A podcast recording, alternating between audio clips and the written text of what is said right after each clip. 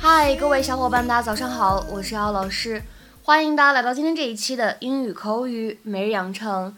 今天的话呢，我们来学习非常非常简单的一句话，叫做 "I think you nailed it." I think you nailed it. I think you nailed it. 我觉得你做的很好啊。I think you nailed it. I think you nailed it. 那么在这里呢，我们需要注意一下 nailed 和 it，在这里呢可以做一个连读。会变成 nailed it, nailed it. I think you nailed it. Once upon a time, there lived a family of bears. There was Papa Bear. That's you, Jay. Ah, okay, let's see.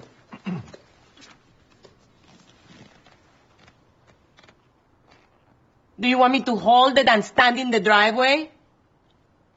Holy mackerel, this is good salmon. I feel like they missed an opportunity. I don't want to eat the fish. They are my friends. What kind of voice is that? I am a bear. A bear? I was going to get a crucifix.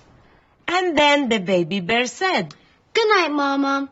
Good night, Papa. This has been the best day ever.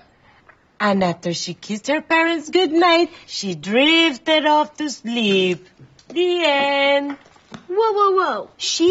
Baby Bear's a girl? We have to do it over. I would have played it totally different. I think you nailed it. And what's that supposed to mean? Honey, you're fine. 首先呢，来看一下 nail 这个单词呢，它本意可以指钉子或者指甲，但是呢，在口语当中，我们有一个特别特别常见的表达，叫做 nail it。nail it，它呢就指的是搞定某件事儿，表现特别棒，或者说特别出色的完成了一项任务这样的含义。perform or complete perfectly or impressively。比如说，下面呢来看一下这样的一些例子。Number one, how did she nail it in just two minutes？两分钟就搞定了，她是怎么做到的？How did she nail it in just two minutes? Number two, I didn't nail it the first time. 第一次尝试的时候我没做好。I didn't nail it the first time. Number three, her presentation for the CEO went really well. She totally nailed it. 他给首席执行官做的展示真的很棒，他真的出色的完成了。Her presentation for the CEO went really well. She totally nailed it. Number four，这里呢是一个对话。How was your interview today? Nailed it. 你今天面试怎么样？后面这个人说什么呢？啊，用一种特别自信的语气，哼，轻松搞定。 How was your interview today? Nailed it.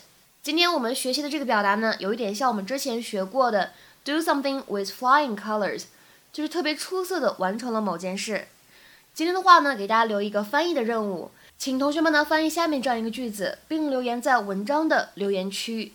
一开始我很担心考试过不了，结果题目比我预想当中简单，我成绩不错。一开始我很担心考试过不了，结果题目比我预想当中简单，我成绩不错。这样一段话应该如何翻译呢？期待各位同学的踊跃发言。我们今天节目呢就先讲到这里，拜拜。